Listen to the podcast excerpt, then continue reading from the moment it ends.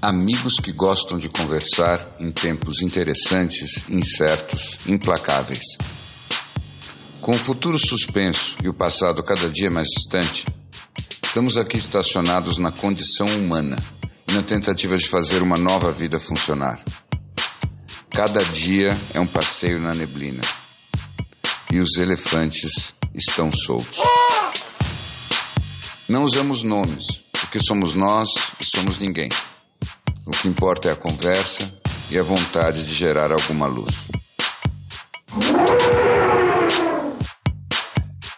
Se você não tiver me repetir isso, eu vou repetir para você. Des- Não, desculpa, Larry. Go, qual que é a. Qual que é a. Eu vou ficar muito surpreso de que, que a gente tenha realmente essas duas coisas em paralelo: humanidade e eleições presidenciais em 10 anos.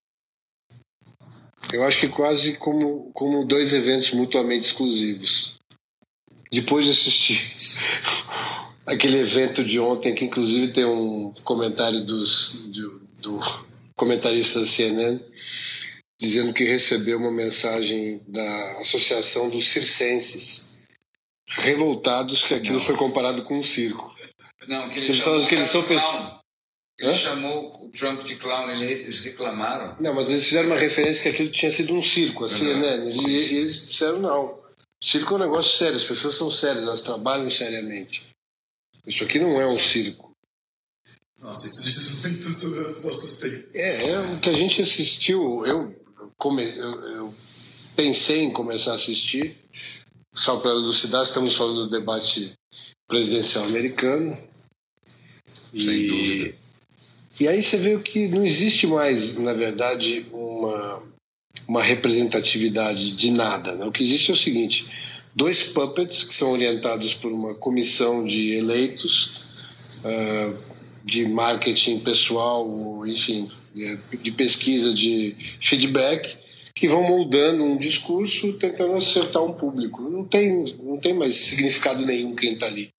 Não são nem mesmo duas Não pessoas. podemos nem chamar de uma inteligência artificial, porque não tem nada de inteligente naquilo. Mas sabe que. despropósito. Mas sabe que. Eu tô no meio de um livro do Scott Adams lá que chama Win Bigly, que ele disseca que foi a eleição de 2016 e para quem não sabe o Scott Adams é o cartunista do Gilbert e ele foi o único cara em 2016 que falou que o Trump ia ganhar. Ele foi odiado por isso, enfim, a carreira dele quase foi pro vinagre e ele conta que ele percebeu isso porque ele falou que o Trump era o maior master persuader que ele já tinha visto na vida. E ele percebeu isso no primeiro debate lá em 2016, nas primárias republicanas, quando, quando a, a mulher perguntou para o Trump: Você fala que as mulheres são cadelas, você fala mal das mulheres, você é sexista. E ele vira e fala: Eu não falo isso de todas as mulheres, eu falo isso da Rose O'Donnell. E o cara falou que quando ele viu isso, ele falou assim: Isso não é natural qualquer político sério, qualquer pessoa preocupada ia, ia tentar justificar, ia tentar explicar, ia tentar falar que não. Ele não só dá um double down na conversa, como ele projeta uma imagem do, do que o público dele, de, de alguém que o público dele odeia. Ele falou: Isso é uma coisa de um mestre da persuasão. E, e, e a partir disso ele começa a criar a ideia de que realmente o Trump ia se eleger porque ele estava dominando as, as, as comunicações, enfim, daí o livro todo trata disso. Eu acho que é um livro que começa a ficar cansativo, porque uma hora claramente parece que ele está. O apreço pelas habilidades do Trump parece que ele de fato está gostando do Trump, então fica meio. E esse cara é um cara que realmente ele é muito genial, mas o livro começa a ficar um pouco cansativo, porque parece realmente que ele, é, ele encontrou o lugar dele ao falar isso do Trump. Mas eu acho que, baseado nessa ideia de que o Trump é um, um, persu, um, persua, persuador, um, um per- um master persuader, não sei. Fica muito claro o que aconteceu ontem, né? Mas você sabe, é, primeiro eu li esse livro. Eu acho que o Scott Adams ele exagerou muito. Ele fez uma leitura em cima do fato de que ele é um especialista em hipnoterapia, Isso. né, em hipnose. E ele tratou o Trump como um hipnotizador. É. Você leu esse livro também? Não, não. O que eu entendi da história, pelo menos essa é a minha percepção, é que se você pega o Trump, sobretudo tira o som, uhum. você vê só a imagem, você vê uma pessoa que, em todas as situações, está basicamente muito confortável na própria pele. Uhum. Em nenhum momento ele dá uma impressão de estar realmente se esforçando.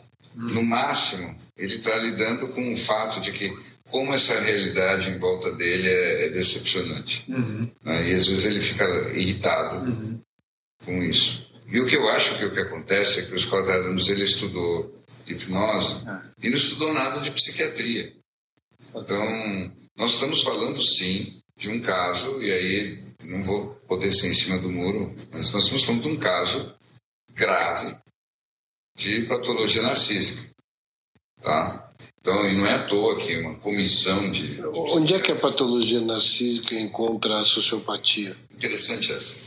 Que acontece é que o sociopata é alguém que briga com todas as convenções sociais, todas. E ele quer ser livre em relação a todas as convenções sociais. Então, um sociopata é alguém que pode, no limite, ser um chefe do tráfico, um ladrão de banco.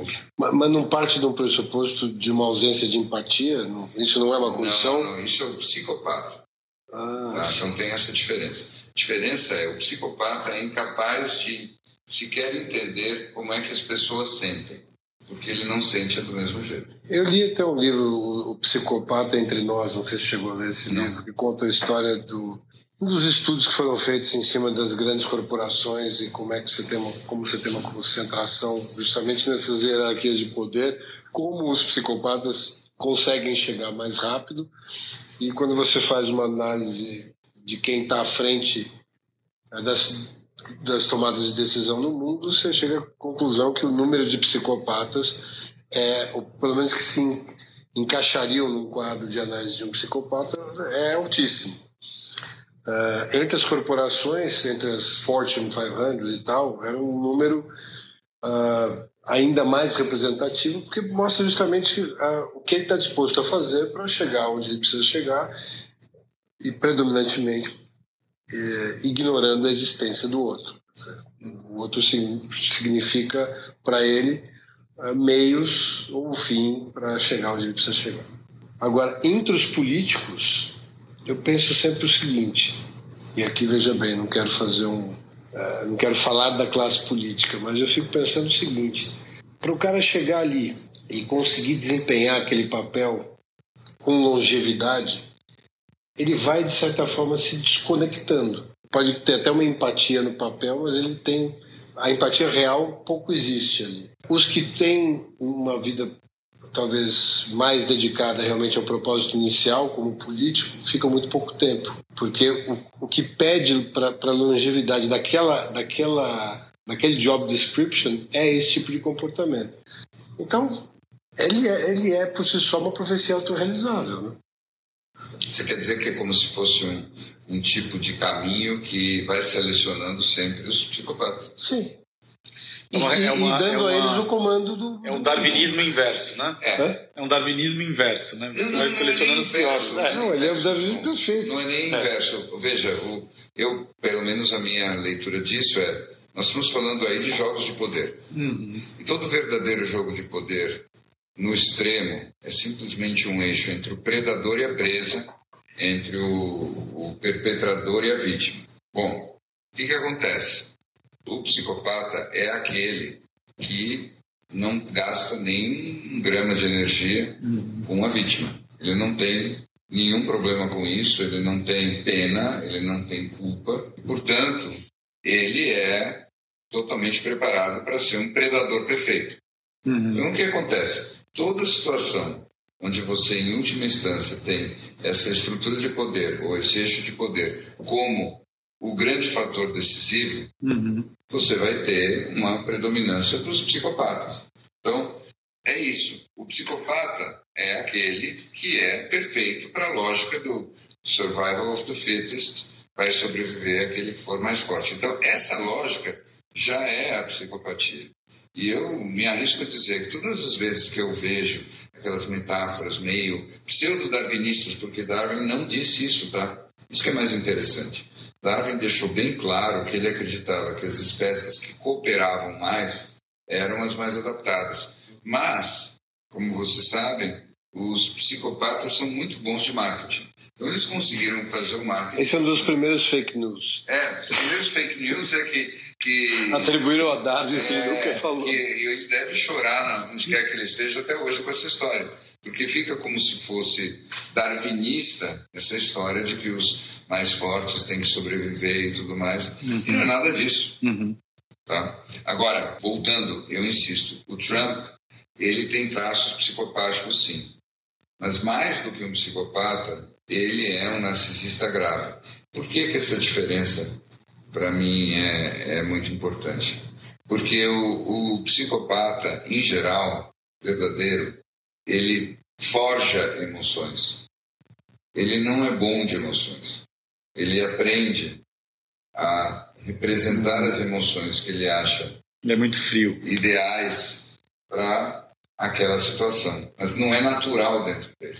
O Trump, as emoções dele me parecem completamente genuínas e são sempre as mesmas. Tá? Ele, como um bom é, narcisista grave, ele é alguém que tem a leitura moral do mundo de uma criança mimada de menos de 3 anos de idade.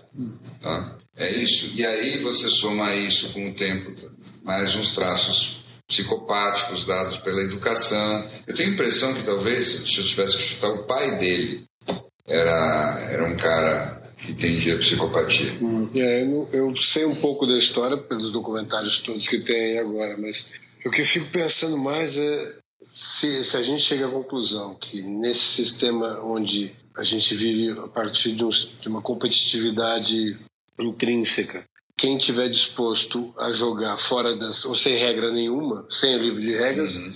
tem uma chance maior de prevalecer, né? E dominar e continuar mantendo o sistema intocado. Quer dizer, a única forma de você se livrar em última instância do mal do, dos psicopatas dominando as decisões era mudar o sistema completamente. Só que é um sistema que teria que ser mudado é, de um lugar diferente, né? Porque hoje, até por essa última nomeação né, do, do Supreme Court, é um negócio que vem sendo construído para ser mantido sempre daquela mesma forma. Agora, você tem que mudar todo o aspecto da sociedade, e essa história que a gente vem falando de algum, algum tempo, do coletivo versus individual e tal, que seria o que nos daria chance de sobreviver como espécie, como é que você consegue mudar esse padrão de, vamos chamar de uma exploração de milênios, ainda com esses caras no comando? Eu acho que você disse a frase, ainda com esses caras no comando, me parece impossível. Mas o caminho que eu enxergo, e aí vocês vão me dizer se eu estou sendo polêmico, surpreendente ou óbvio. São as mulheres no poder. Todos os estudos indicam que quanto mais responsabilidade e poder uma mulher tem, ela, mais ela tende a se questionar e hesitar. E com os homens, isso é, é quase que uma psicologia biologicamente determinada, acontece normalmente o contrário. Então, os homens, quanto mais poder eles têm, mais eles se sentem poderosos, mais eles se sentem os alfas, mais eles se sentem superiores a todo mundo e mais eles tendem a exagerar na direção daquilo que os gregos chamavam de hubris, que é o, o excesso. Tá? Então é bem aquela história do Clinton. Então, aqueles caras, cara que é o presidente dos Estados Unidos, Clinton, Kennedy, eles podem até começar num outro lugar, mas eles chegam num ponto em que eu posso qualquer coisa, eu posso qualquer mulher, qualquer história. Agora, uma mulher, quando tem muito poder, ela, pelo menos é isso que os testes e a própria história apontam, funciona ao contrário. Aí é que ela não se permite esse tipo de expansão e abundância e autoconfiança. Então é aquela coisa, você vê a sobriedade da Angela Merkel. Não à toa ela foi chamada nos últimos tempos de a líder do mundo livre. Então, me parece que pode não ser a solução, mas uma quantidade enorme de mulheres no poder ajuda a, a mitigar essa história. É, faz Como é que faz para elas chegarem lá? Bom, se a gente continuar como homens do jeito que nós andamos, é um processo mais natural. Talvez a gente tenha que. É, talvez.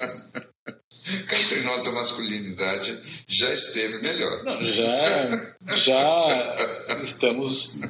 Assim, talvez um pequeno, um pequeno processo de do que vai acontecer no futuro, talvez, talvez elas tenham mais chance. Agora, porque eu queria voltar para a pergunta inicial do Larry Go, que é, afinal, o que aconteceu ontem? Hum. Porque. Eu acho que foi um embate entre a psiquiatria e a geriatria. Agora é estranho você imaginar que alguém realmente sugeriu ao Biden que ele fosse lutar contra o Trump é, no jogo do Trump, né? Mas você achava que o Biden foi bem? Eu acho que ele foi orientado, ele deve ter tido alguma sinalização que ele era visto como soft, como um cara ah, incapaz é. de, de entrar em uhum. conflito e tal, e ele desde o princípio achou que ele tinha que é, estabelecer o território. Mas de um lugar que o Trump olhou e falou: não é possível que esse cara realmente vai jogar aí na é. rede, é. é. onde quem joga sou eu. E acho que tinha uma grande oportunidade ali, talvez, é, enfim, de mostrar a desqualificação do oponente né, uhum. dentro do, do, do, aspecto ridículo dele. Uhum. E o que se confirmou, na verdade, é que o processo inteiro é ridículo. Uhum. Isso. Só se interessa em estar ali quem realmente tem essa cabeça. Essa é a impressão que eu tive. Não tinha alguém realmente disposto a mostrar que. É, é, é uma vergonha alheia de assistir. Não, é, é, é um, poucas vezes você teve uma unanimidade uhum. de, um, de um jogo tão horroroso né, de se assistir. Isso. E de todos os lados, inclusive conservadores, o que na verdade eu até vi alguns spin-offs que tiveram ali dos, dos acentuados movimentos radicais. Né? Vocês uhum. já viram desse movimento chamado Proud Boys? Nossa, é, que foi que ele se recusou. Tem algumas cenas fortíssimas. A hora que o Trump se recusa a condenar os, os supremacistas, supremacistas brancos é assim, é de dar medo.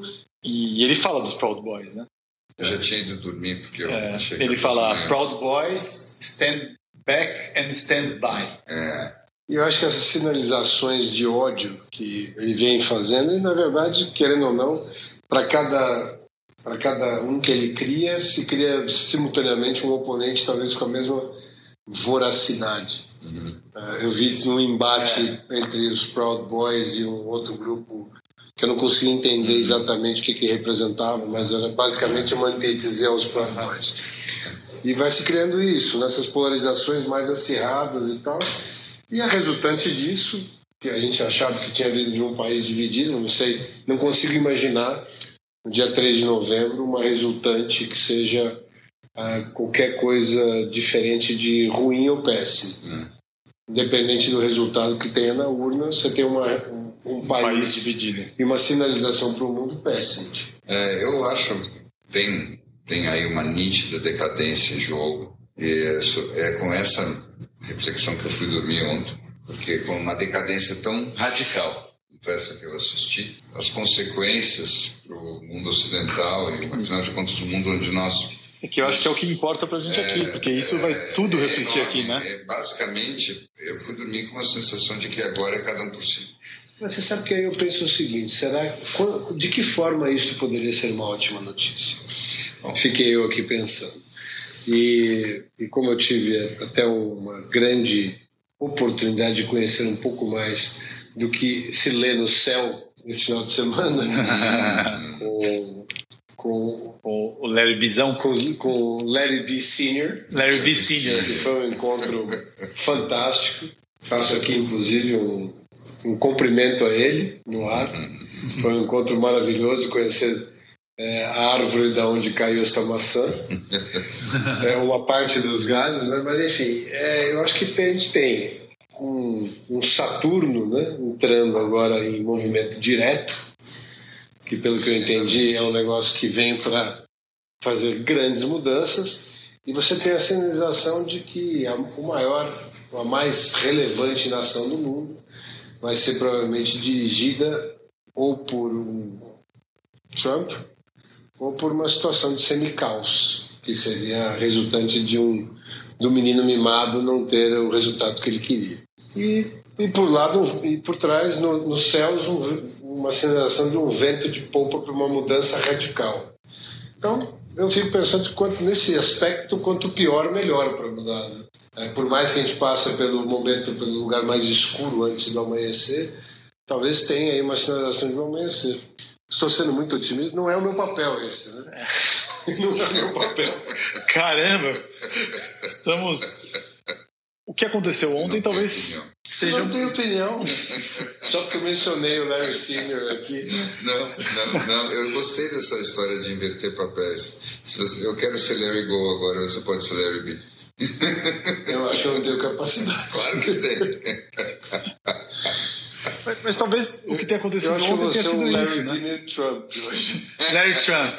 Larry Trump. Deve ter muita gente se perguntando por que, que a gente está falando. A gente está vivendo coisas muito importantes no Brasil também. E, e eu acho que aquilo que aconteceu ontem é só o primeiro retrato do que a gente vai viver aqui no Brasil, tanto nas eleições municipais agora, como daqui para frente. Né? E a gente tem um, um mimetista do nosso amigo Trump, de oito, só que de oitava categoria. Eu não sei quais serão os oponentes que a gente vai ter quando essa história se refletir aqui. Na hora que nós vivermos isso que a gente viu ontem, né? na hora que a gente viver esse embate.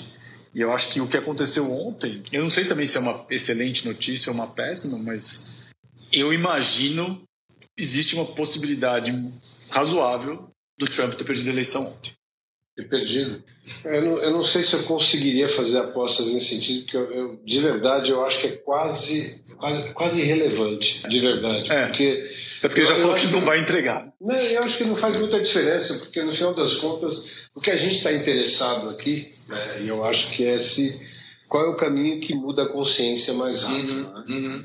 E aí, eu, nesse aspecto que eu digo, será que não é uma ótima notícia? Porque nesse aspecto, quanto pior, melhor. Porque quando você tem uma coisa tão óbvia, tão clara, você fala, meu Deus do céu, será que realmente a minha representatividade, o que eu acredito, o que eu preciso para mudar, está hoje representado por esse cara? Pois é. né? Por isso, não por esse cara, talvez por esse sistema, por esse formato. É por isso que eu digo que me surpreenderia daqui a 10 anos a gente aqui, Uhum. em humanidade, discutindo temas e ainda voltando um, dentro de um cenário como esse. né? Eu não consigo, eu não consigo ver isso Você sabe que meu depoimento quanto a isso vai para um lugar, eu preciso confessar, que é completamente diferente.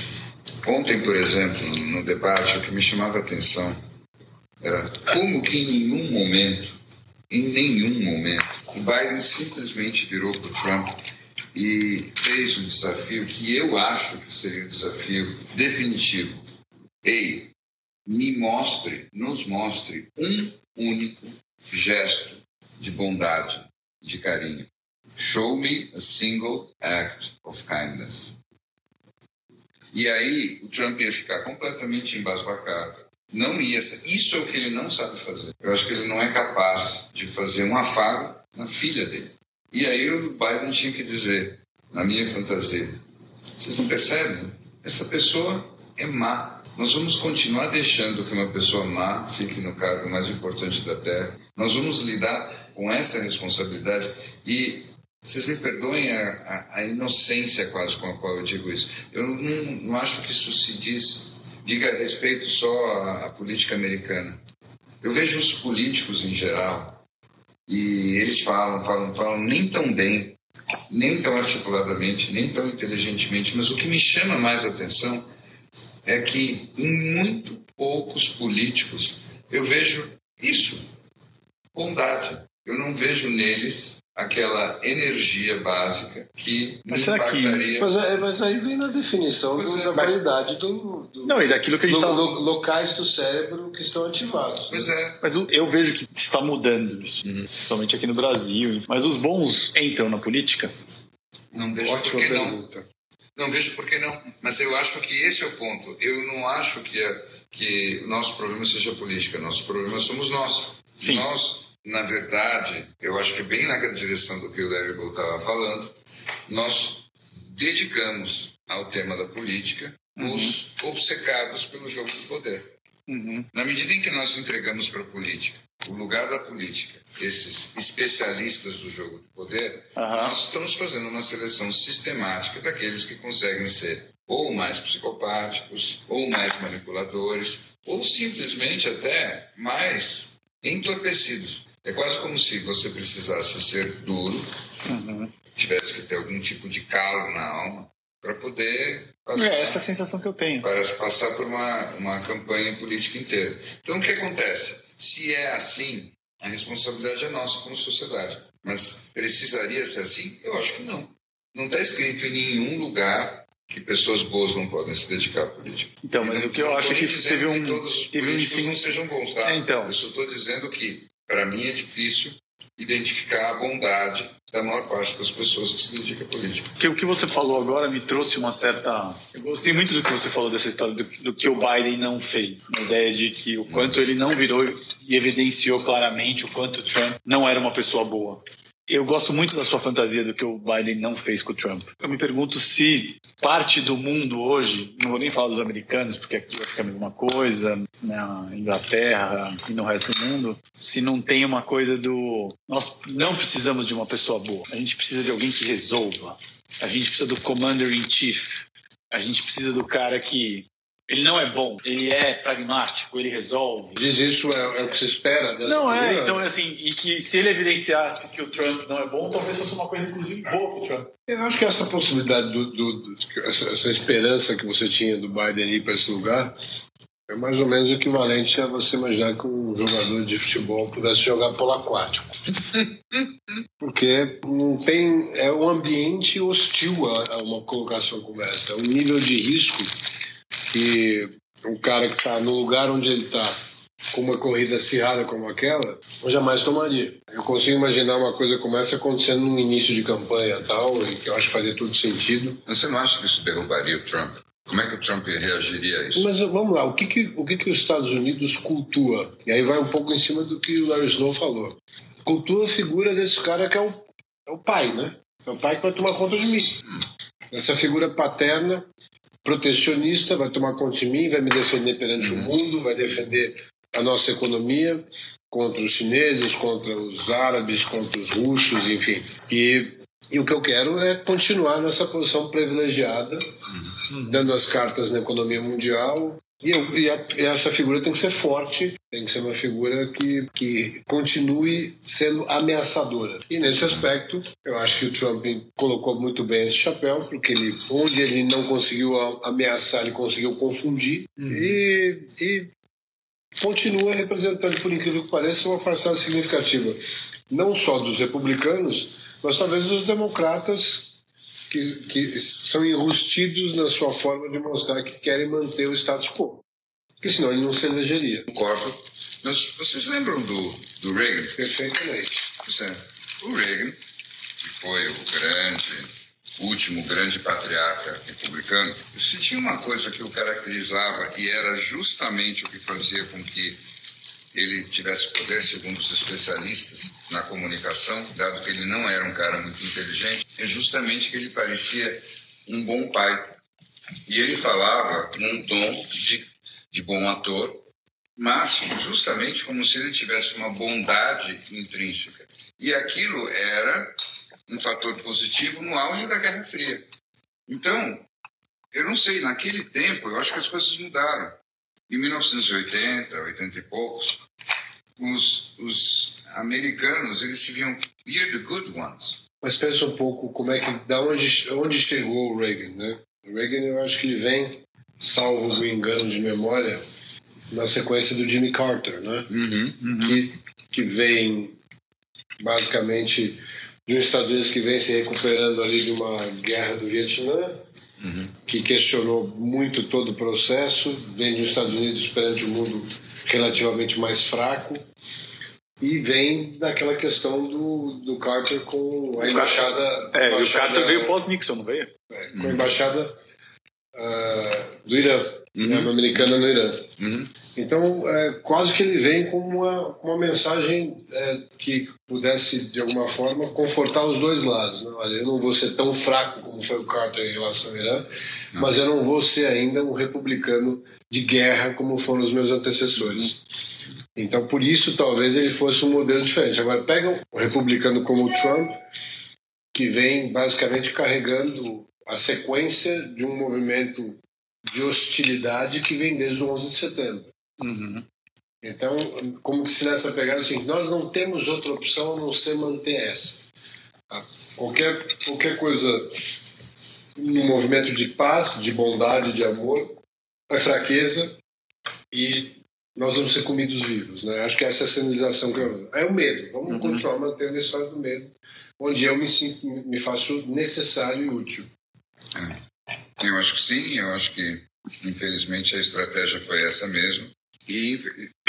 E infelizmente também parece que essa, essa estratégia aumentou muito de eficácia depois que a tecnologia mudou e a, forma de comunicação começou a, a privilegiar a, a, mensagem bombástica e de impacto e que fosse polarizante. Posso te perguntar uma coisa? Claro.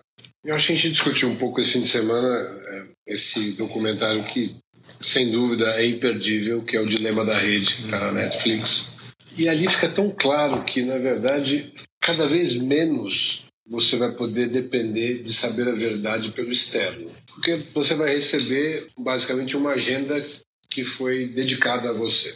Então, sempre que você ainda usar qualquer meio de comunicação, ou enfim, rede social, seja onde você busca suas informações, para se nutrir, para formar uma opinião, ou para sentir onde está a verdade, a sua verdade, você tá, provavelmente está caindo numa armadilha feita pra, especificamente para você. Uhum. Então, acho que cada vez mais eu tenho a impressão de que esse movimento vai ter que nos levar para dentro, para encontrar verdade, conforto, uh, enfim, sinalização, norte.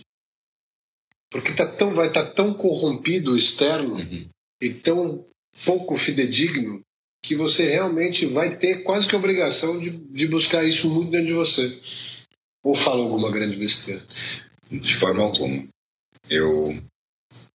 Dessa vez eu quero brincar de inverter os papéis e ser ainda mais radical do que você. Eu quero dizer que esse mecanismo dentro do qual nós já estamos totalmente imersos, que é um mecanismo de selecionar automaticamente as informações de forma a reforçar aquilo que nós já acreditamos, e é isso que está por trás da, da lógica da inteligência artificial das redes. Esse mecanismo é exatamente o mesmo mecanismo que está por trás da psicose. Ser psicótico é ser incapaz de assimilar uma informação que vá na direção contrária daquilo que você já acredita. Você não consegue nem sequer registrar a informação que coloca em xeque você. Isso é ser maluco. E nós estamos tendo um contato com a realidade mais e mais através de, de uma inteligência artificial que está replicando a psicose conosco. Então, nós estamos ciberneticamente nos enlouquecendo a todos. Uhum. Nessa medida, nossa única escapatória é realmente procurar um eixo interno. Nossa única escapatória é procurar o mundo interno como um ponto de referência onde se apoiar. Todas as referências exteriores vão ficando gradativamente menos confiáveis. E aquilo que todos os sábios diziam há muito tempo, que quem olha para fora sonha. Quem olha para dentro desperta. Estou citando o Jung aqui. Ele está citando vários outros. Essa mensagem é a única que nos sobra.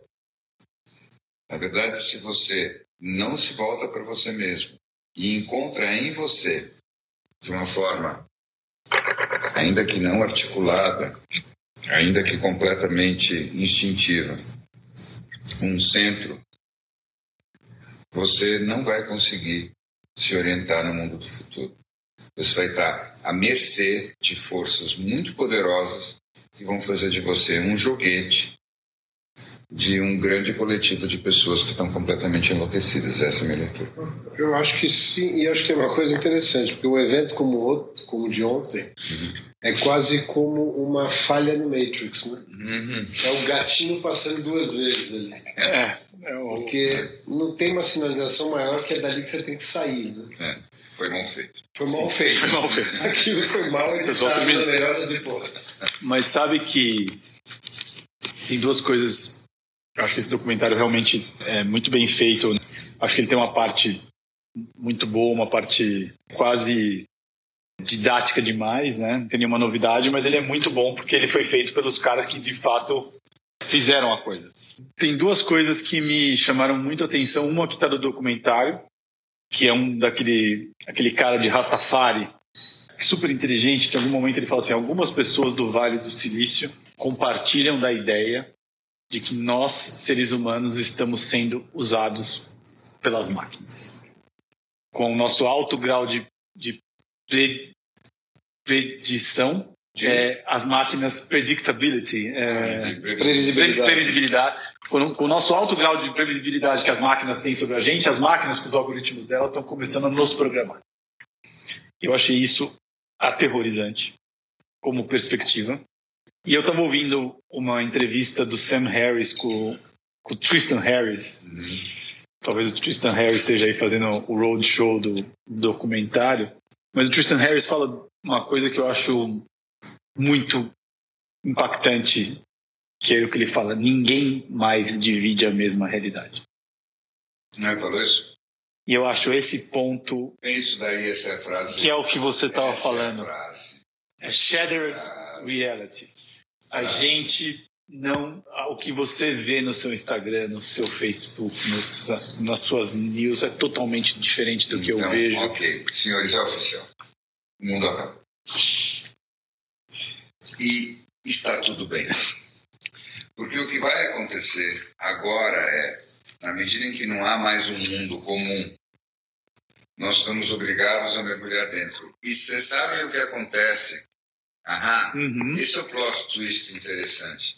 Essa é a reviravolta. A gente é obrigado a mergulhar dentro. Dentro é que está o mundo. E lá dentro nós temos um mundo só. Isso. E dentro nós somos um. E o que acontece é que o pseudo-mundo, onde nós somos diferentes assim, diferentes assado, e nós temos essa, essa nacionalidade e aquela, e aquela classe social e aquela outra, esse pseudo-mundo onde nós estamos há milênios tentando encontrar uma forma um pouco melhorzinha de lidar com essa diferença toda, vai ter que ser substituído por um mundo que comece por uma premissa diferente. E que premissa é essa? A premissa da unidade. Temos uma alternativa? Temos. A extinção. Ah, eu acho que esse é um bom estímulo para a gente realmente fazer as coisas de uma maneira diferente. Então, o que, que me parece? nós vamos nos encaminhar para um ponto no futuro onde realmente esse negócio de você se dedicar ao autoconhecimento, você se dedicar à consciência, você se dedicar a algum princípio ou outro mais profundo, menos superficial, não é mais uma questão de estilo de vida, wellness, essas coisas. Passa a semana. Manual de sobrevivência na selva. Isso. Exatamente. Uma questão de sobrevivência. Não tem, não... A gente não tem mais opção, né? Não, você não tem opção para sanidade. Não vai haver opção para sanidade. Eu acho que. E, eu vejo muito esse. Você foi falando eu fiquei pensando ontem, é quase como. Sabe aquele despertador que começa a tocar mais alto? Você diz, realmente agora eu acho que vou ter que levantar da cama. Eu vou ter que acordar. Porque começa a ser um ruído muito grosso, muito grosseiro. E e você pensar, até me preocupa, obviamente, não só. Claro que nós adultos temos aí a chance de tentar enxergar com um pouco mais de consciência, mas essa geração que já nasce dentro desse ruído absoluto, uhum. ela depende realmente muito, quase que de um, de um evento que a gente enxerga quase que milagroso, né, para que você tenha uma euforia dessa história toda que a gente não consegue normalmente enxergar, porque o normal é cada vez mais ser contaminado por essa inteligência muito específica que vai te mirando e vai te te é, alimentando do que precisa para ter de você exatamente todas as nuances do seu comportamento. E como é que como é que você dá uma sinalização de saída disso? Realmente tem que ter um, uma uma coisa que, que mostra esse, esse, esse status quo como absolutamente ridículo e que seja óbvio o suficiente para se questionar. Como ontem. Como ontem. Como ontem. Porque o um movimento orgânico eu não consigo ver. Você consegue enxergar algum movimento orgânico? Vejam, eu. Só para lembrar o seguinte, eu falava com o Larry B. Senior esse fim de semana e nós concordávamos que seria um momento, um momento perfeito agora para a gente ser introduzido a uma inteligência uh, extraterrestre que mostrasse a nossa pequenez, a nossa similaridade uns com os outros. The Arrival. É. Arrival total. E é claro que essa inteligência, se for realmente mais evoluída, ela vai falar alguma coisa a respeito do. Ela viu ontem e já foi embora. Falou, putz, estão me ligando lá. Do, do sentimento. Vai falar do sentimento em algum nível, não necessariamente sentimental. Acho que não precisamos nem de tanta ficção científica. Tem um, um antropólogo que eu gosto muito, ele é o Eduardo Viveiros de Castro. Já viram falar dele? Uhum. Então ele tem um livro, que é um diálogo dele com uma filósofa, uns 4, 5 anos atrás, chamado O Fim do Mundo, justamente. É mesmo? É. E nesse livro ele, ele defende a, a visão dele, que é relativamente simples. Qualquer um consegue entender. Ele diz basicamente o seguinte: nós estamos num, num mundo, num sistema que se organiza em termos de ter e não ter.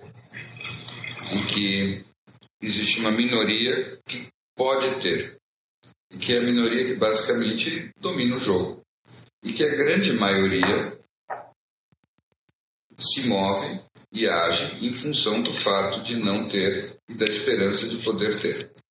E que, obviamente, não é para ela conseguir ter, porque se ela tiver, ela não precisa mais se movimentar e continuar tendo. Então, todo mecanismo, segundo Eduardo Veiras de Castro, depende do fato de que a maior parte das pessoas nunca tem o suficiente. E que, dentro dessa lógica, o mundo provavelmente vai ser explorado extraído até que não sobre nada e acabemos todos. E entre, portanto, aqueles que têm e aqueles que não têm, ele só vê uma solução. Não é a posição do rico nem a posição do pobre. É aquilo que ele, como antropólogo, chama de posição do índio. Ele acha que a humanidade só tem chance de sobreviver se todos nós nos tornarmos índios outra vez. E o que, que significa ser o índio? O índio é aquele que está fora do jogo. E a identidade dele não se define pela falta. Ele não é o protagonista do jogo. É, mas ele não se define pela falta. Porque ele Não se define pela falta é, É. uma frase muito interessante. Ele diz o seguinte, que no jogo que nós montamos como civilização, a maior parte das pessoas necessária estruturalmente se definem pela falta. Nós vivemos em função do que nós percebemos que nós não temos. Porque a grande fantasia é que se nós tivéssemos, nós não precisaríamos fazer mais nada. Então toda a atividade humana que sustenta essa estrutura toda se baseia na falta. E a falta é uma falta que é absolutamente insaciável e que nos faz consumir o planeta até a sua absoluta destruição. É, Essa falta já documentada nos textos mais antigos, né? que em última instância é a falta do momento da separação. Você do Criador, que nunca poderia ser substituída por nada externo. É isso aí. E, e eu penso nisso em termos emocionais, né? Hum, quanto nós todos não, não vemos e observamos que o maior drive, não só apenas nosso, mas de todo mundo que está ao nosso redor, vem da falta. É porque, na verdade, a gente é é um sistema de compensação infinito. né? É como se você que- quisesse encher a piscina de areia. Nunca você vai ter a sensação que você pode nadar ali. Por mais que você sempre esteja esteja buscando alguma coisa para suprir essa falta, ela não se supre com o que você busca. E aí você constrói toda uma civilização em cima da falta, né? Como você falou. E, e aí eu pergunto para você mais uma vez, é, para a gente escapar até dessa história de, de ter como única solução voltarmos a ser índios e também tentando entender como isso fica em paralelo com a hierarquia das, das lagostas do Jordan Peterson. Uhum. Porque até dentro da ideia dos índios, você tem um sistema de hierarquias, né? Você tem um sistema de natural de encaixe é, que você não consegue fugir em, em, momento nenhum. Mas você tem um sistema de cooperação muito claro também. Né? Uhum. Então, que não sejamos índios, mas que a gente possa ser uma sociedade que consiga ter um pouco das duas coisas. Não vamos poder fugir da natureza intrínseca da espécie, que é de achar alguma hierarquia e, e algum equilíbrio nessa hierarquia, mas que ela não seja predominantemente exploratória para se buscar uma falta. Uhum.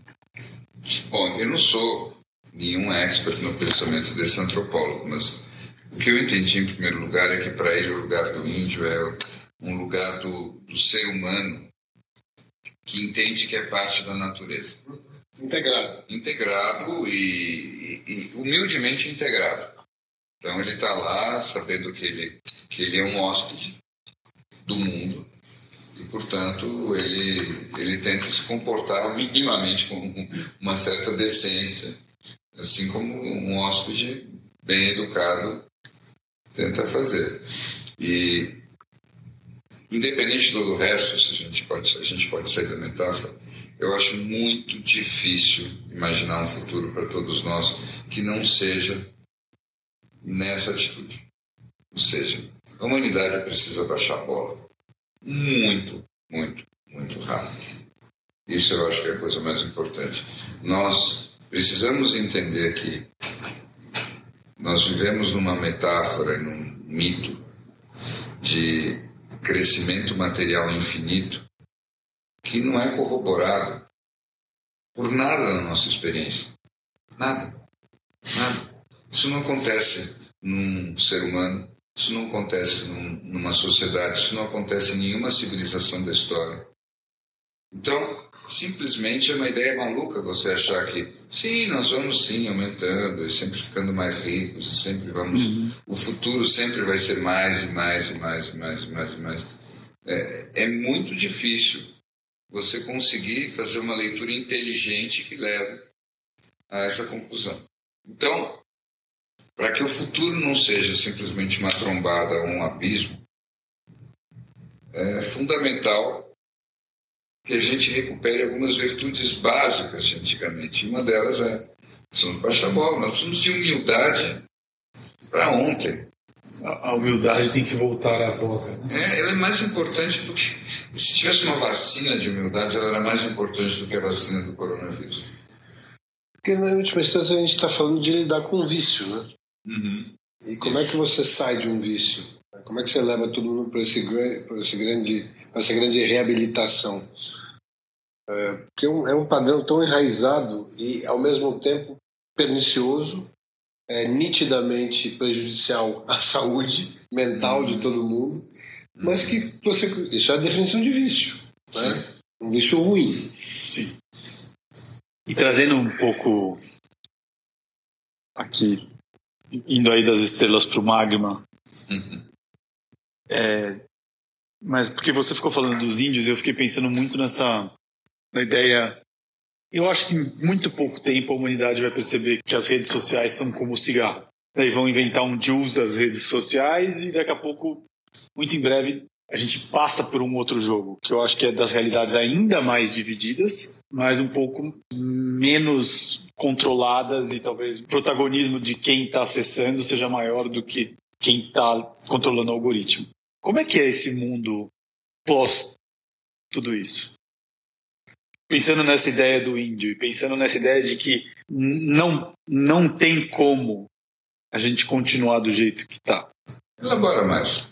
Porque eu acho que em breve esse desespero e esse vício do pertencimento de, e, e, dos, e do reconhecimento de estar ali presente e disponível o dia inteiro, ele vai ser substituído por algo em que você seja mais protagonista da sua experiência. Hum. Essa, essa volta para dentro. Eu falei, como o cigarro, a humanidade em algum momento dá conta do quanto isso faz mal.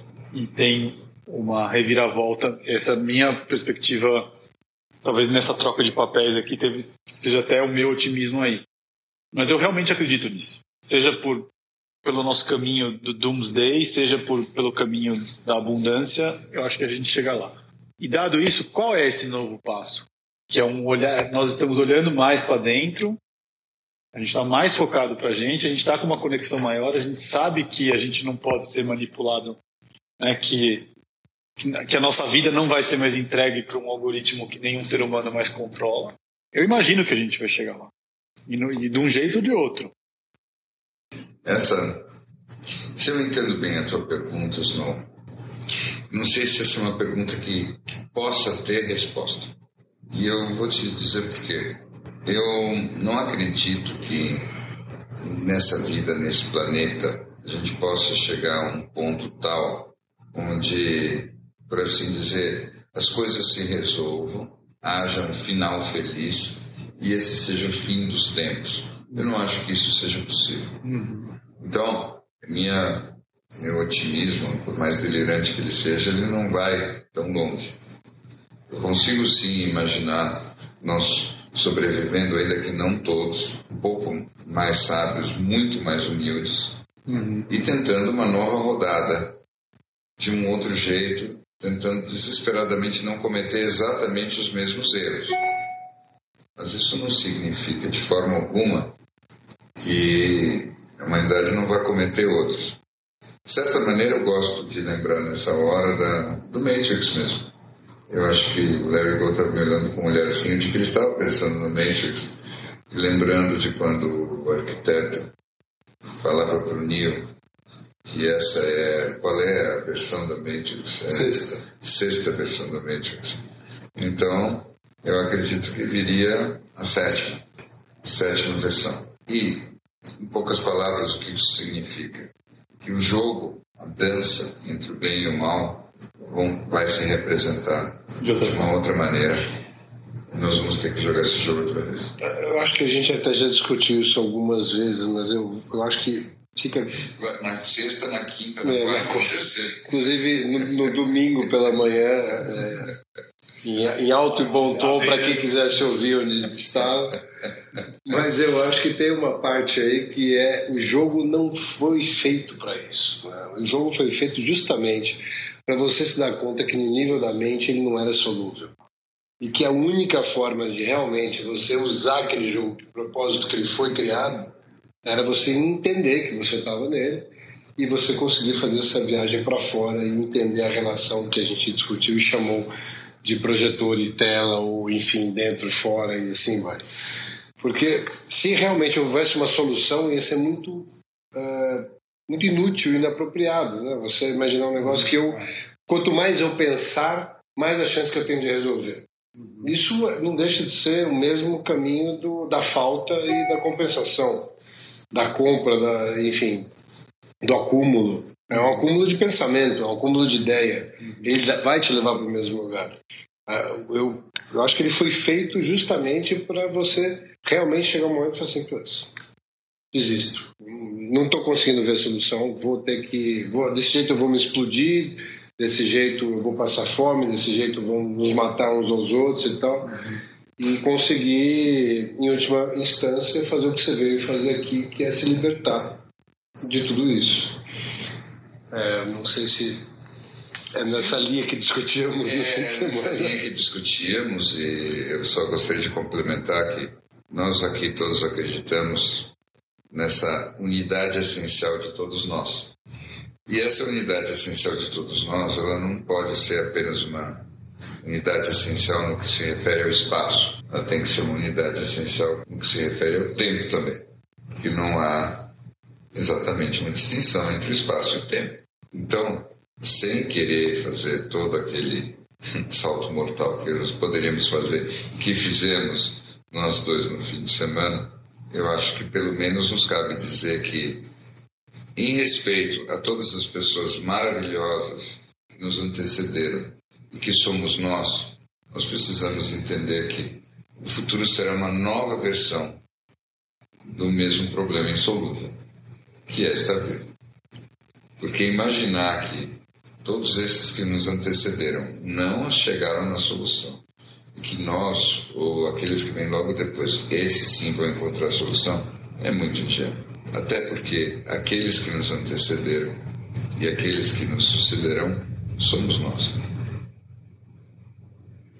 É, a gente está discutindo muito um negócio interessante que é justamente qual é o qual é o, o formato, o layout do jogo que você veio para viver, né? Então, é, em última instância, ele pode ser o desenho que você quiser, pode ter o desenho que a gente está vivendo hoje, pode ser um desenho de peste negra lá atrás, pode ser um desenho, enfim, é, do, é, do, da época seja qual for a época, ela tinha um, ela tinha um layout como qualquer outro desenho, como qualquer outro jogo.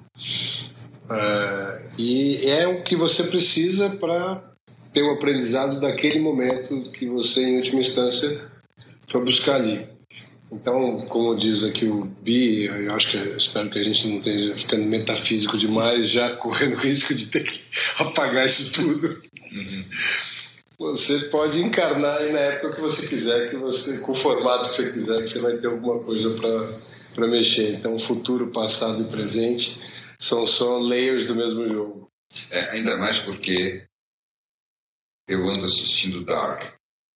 Ah, você começou a assistir Dark? É, eu comecei a assistir Dark. Com uma lousa ao lado, caderno de anotações? Não, não, de uma forma muito mais humilde. É. E eu estou fazendo um exercício influenciado pelo meu amigo Larry Gold, resolvi fazer um exercício espiritual. Qual seria?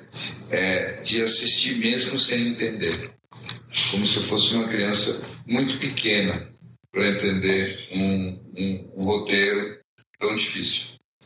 Eu não acho que esse roteiro foi feito para pessoas uh, eu acho que ele. ele, ele, ele não foi feito para pessoas, é ótimo. Não foi feito para pessoas, eu acho que ele tem que ter um. é um chip. Ele é um roteiro para inteligência artificial, entende? Entendi. Eu, eu, desconfio que um bom alemão entende. Talvez nós não. Mas de qualquer modo, Dark é uma boa sugestão. Para todas as pessoas que nos escutam. Dark, no Netflix. E sim, com caderno, sim, um monte de coisa, mas com carinho. Se você se dedicar a Dark com afinco, vale uma faculdade. É a impressão que eu tenho. Se você realmente levar aquilo a sério, tem um grau de, de inteligência colocado ali, de esforço de fazer alguma coisa diferente, que é que se destaca da média das histórias que tem por aí. Eu confesso que eu parei no episódio 3. Uhum. Talvez eu precise avançar um pouco mais. Mas é, é um Everest. Uhum. A gente fica imaginando que vai ser um passeio assim na mantiqueira. Não, é o Everest mesmo. Tem uma... Você que não é, é tipo um romance do Thomas Mann. Se você quiser realmente, dá. É. Mas assim não é para aqueles com pouco foro. Você vai ter que realmente. Não é aquilo que você normalmente espera de um, de um seriado de Netflix. Você vai ter que pegar caderno, você vai ter que anotar, você vai ter que dizer quem é essa pessoa. Aquela história que você reclama dos nomes dos romances de Dostoiévski, aquilo é brincadeira de criança comparado com os personagens de Dark é na primeira temporada. Mas foi a sensação é. que eu tive. E você só vai começar a apreciar isso quando você tiver introjetado esses nomes, essas figuras o suficiente para poder ver a grande dança dos tempos e das, das gerações acontecendo. Agora, quando você chega nesse ponto, eu te prometo que você tem uma experiência alterada de consciência. Tá? Realmente o negócio é bastante sério. Então, vale a pena para quem tiver tempo e energia e vontade. Eu, eu, vou ter que revisitar, porque a impressão que eu tive, eu já estava com um fôlego de quem estava nadando embaixo d'água numa piscina de 50 metros. Eu também. E teve um momento que eu realmente é, percebi que eu estava precisando ativar, outra, ativar outras partes do meu cérebro para continuar é, compreendendo. Agora, eu não tinha visto essa possibilidade que o, que o Bi deu, eu achei maravilhoso, de simplesmente assistir primeiro, é. para ver se por osmose as coisas começam a fazer sentido no momento. Sim. Eu estou na segunda temporada. Não, eu fui até a segunda temporada. Eu acompanhei bem. A primeira passei bem. A segunda passei bem. A, a segunda temporada eu comecei a pensar na possibilidade de usar o mesmo método dos personagens, de começar a colocar fotos nas paredes para ver se eu conseguia acompanhar melhor. Pequenos fios de lã. Fios de lã, diagramas e tal. Uhum. E eu acho que eu devia ter. Ali eu me cansei um pouco e, e comecei até, até a pensar por que, que existia hoje essa fixação né, tão grande nessas questões de viagem de tempo. Né? E, Isso é muito e é um momento que está muito em cima disso, né? Tá. E olha, eu prometo para vocês que eu ainda vou fazer mais coisas em cima disso, porque eu estou totalmente obcecado por essa ideia. Eu tenho a convicção de que nosso próximo estágio evolutivo dentro desse grande jogo é parar de entender as coisas de uma forma linear. Tá? Para mim, a grande abertura, você, você Snow, você trouxe a pista daquilo que mudou meu cérebro de uma forma irremediável, não sei se para bem. Que foi aquele filme A Chegada. Aquele filme eu achei bonito quando eu assisti, aquele filme de ficção científica. Parece que meu destino é realmente que os filmes de ficção científica mudem uh, a minha temporada pessoal de Netflix. Quando eu assisti aquele filme, eu assisti e depois eu disse: não, agora deixa eu pensar sobre o que eu assisti. E, enfim, é outra recomendação muito forte que eu faço. Porque, sem querer estragar o filme, ele fala de como a nossa experiência depende da nossa linguagem. E que se você troca de linguagem, você troca de experiência.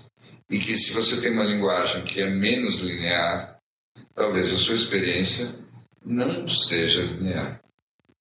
Então, muito tempo. É. Mas eu não acho que é só isso ali, não, né? Acho que tem mais coisa no, na chegada. Hum. Hum. Eu, eu, eu, até em questão da, da, da, função do tempo não linear ali, o quão relevante seria você saber do fim para viver o meio e o começo. Ah. Eu entendo o que você quer dizer. Eu não, queria falar desse assunto para não estragar definitivamente o filme para quem não assistiu. Mas concordo com você. Deixa eu fazer uma pergunta para vocês. Vocês já viram uma série chamada American Gods? Um outro episódio eu não vi, eu não fui além.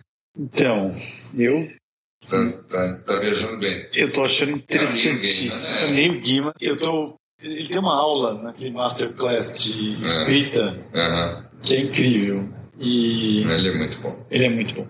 É muito... E a gente falando dessa coisa da, da mitologia e do. Eu comecei a ver esses dias e eu, assim. É um mix de feelings, ele não é tão. Não é óbvio, né? Não, não é uma. Eu acho que ele é tão pouco óbvio que ele é até difícil de você ir ali colocando o, o puzzle. É muito pós-moderno. Muito pós-moderno. Muito pós-moderno. É, Agora, tô... meus caros,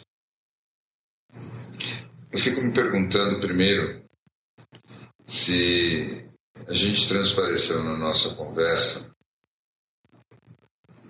que pela primeira vez desde que os elefantes começaram a aparecer na neblina, desde que a neblina se levantou, é a primeira vez que nós estamos conversando os três pessoalmente no mesmo espaço. E eu me pergunto. Vale ressaltar devidamente testados. Devidamente testados. E eu me pergunto se nessa gravação vai transparecer uma outra coisa que para mim ficou muito claro.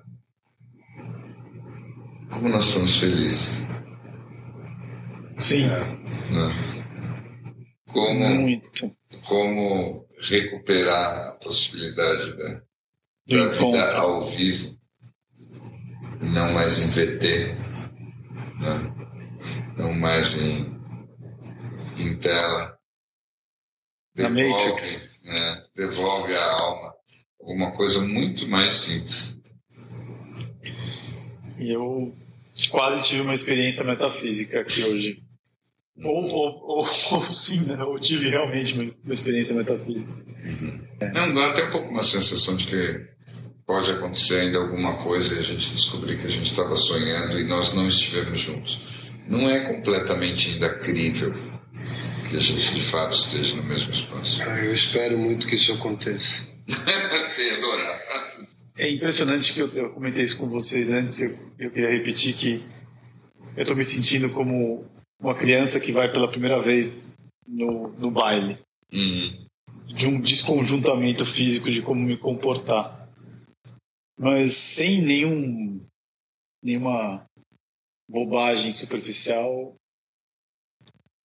É assim, interessantíssimo o valor que eu estou dando para essa experiência ao vivo depois de seis meses de Zoom. Tem um gosto muito especial. É impressionante a diferença da minha energia. Mas você não acha que isso é uma coisa interessante de falar um pouco sobre esse aspecto do ser humano que tentou se vender nos últimos seis meses que não era tão relevante, né? Que é do contato físico, de estar próximo, de viver uh, o calor, né? É, tentaram convencer a gente que é possível todo mundo ficar isolado falando por uma tela, que isso aí estava ok, que era uma experiência muito similar e perfeitamente substituível. E que eu imagino que para algumas coisas provavelmente até vai se manter, mas acho que para quem você gosta de estar perto, não tem Zoom que substitua. Uhum. Se vocês me permitem, com todo respeito, eu me lembro de uma vez, nos anos 80, quando estreou o primeiro McDonald's no Brasil. E era lá na Avenida Paulista, se não me engano, perto de onde eu estava morando. Eu me lembro que a primeira vez que eu fui lá, eu escutei um pai dizendo para uma filha: Este é o futuro dos restaurantes. e dizer que nosso futuro é via Zoom é mais ou menos a mesma coisa dizer que o futuro da nossa comida vai ser um Big Mac. Se você realmente não tiver nenhuma alternativa e você tiver que fazer um drive-thru, tudo bem. Exato. Mas não. É, obrigado. De jeito nenhum. Não, é por aí. Mas é, é muito bom estar ao vivo. Muito bom. Se você quiser receber os próximos episódios dos Elefantes em primeira mão, passa no nosso site e deixe seu e-mail elefantesnaneblina.com.br. E obrigado por nos ouvir até aqui. Até mais!